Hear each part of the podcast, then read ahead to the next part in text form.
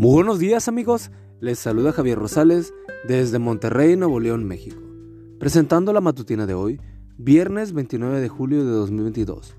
La matutina de jóvenes lleva por título La abuelita de los camioneros. La cita bíblica nos dice, la oración eficaz del justo puede mucho. Santiago 5:16. Su hija era dueña de un hotel para camiones.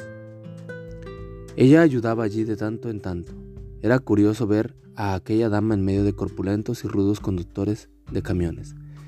Ella los trataba con cariño y muchos la consideraban una abuela. Algunos incluso, como si fuera a la madre que nunca tuvieron, no obstante, les desagradaba que ella los hiciera arrodillar antes de abandonar sus habitaciones al iniciar sus viajes. Por eso, trataban de esconderse cada vez que estaban listos para partir, pero ella se las ingeniaba para que no se les escaparan. Oraba por ellos, por los camioneros, por sus familias y por la mercancía que transportaban. David era uno de esos conductores que, aunque apreciaba la comodidad y la atención del hotel, se molestaba con la ancianita que solía obligarlos a orar.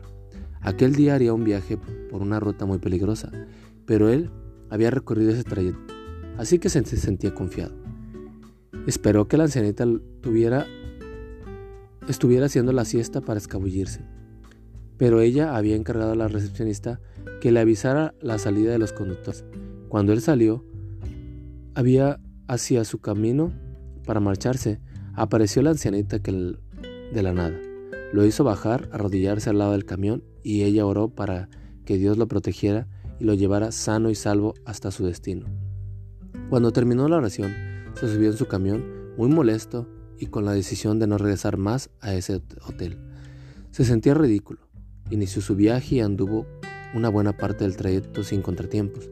De pronto, en una zona peligrosa, un vehículo se le cruzó en la vía y descendieron varios hombres armados. Se subieron al vehículo y lo condujeron hasta una zona rural. Allí lo internaron en un monte con la orden de matarlo. Le quitaron la ropa y lo amarraron boca abajo. Los dos hombres encargados de matarlo discutieron un rato sobre quién se encargaría de dispararle. Entonces se acordó de la oración de la ancianita. Repentinamente se escuchó un ruido como si viniesen algunas personas, y esto obligó a los asaltantes a huir. Después de esperar un largo rato allí, logró soltarse y salir a la carretera. Lo recogió un vehículo que lo llevó de vuelta a la ciudad. Regresó al hotel, buscó a la ancianita y le agradeció por su oración. En pocas horas, el camión fue rescatado y también la mercancía intacta. Desde entonces, nunca más un camionero salió del hotel sin una oración. Hoy, Dios te dice, no te olvides de buscarme en oración antes de iniciar tus actividades diarias.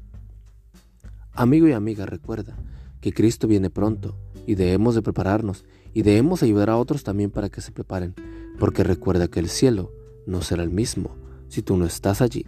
Nos escuchamos hasta mañana. Hasta pronto.